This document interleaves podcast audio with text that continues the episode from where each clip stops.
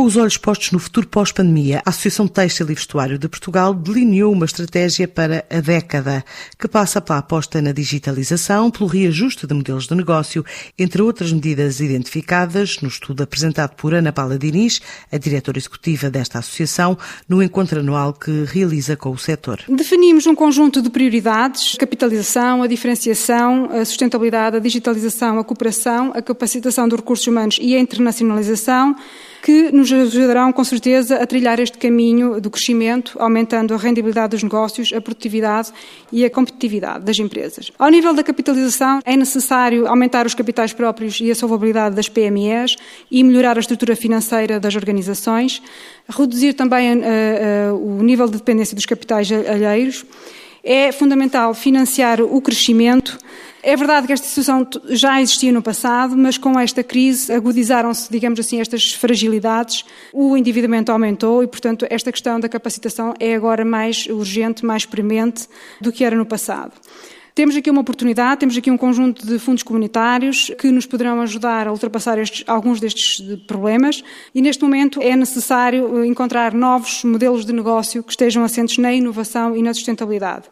Naturalmente, para isso são precisas políticas arrojadas e medidas bem concebidas, quer por parte das empresas, quer por parte de, das administrações e de todos da fileira. Desde logo a administração pública, sendo necessário elevar a qualidade da educação pública para se ajustar às necessidades do tecido empresarial, a necessidade da reforma da justiça para a tornar mais célere e mais eficiente, descentralizar as competências dos órgãos de decisão que têm impacto na atividade económica, manter os apoios à economia até à normalização das atividades após o Covid,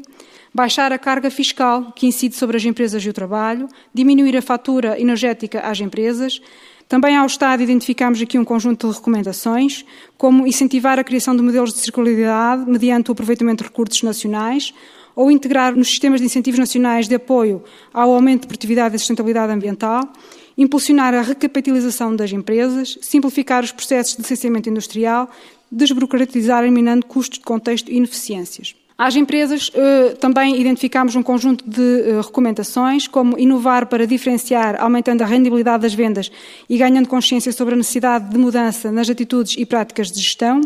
pensar estrategicamente o negócio tendo em conta a digitalização e a filosofia Indústria 4.0, ganhar dimensão, robustez financeira,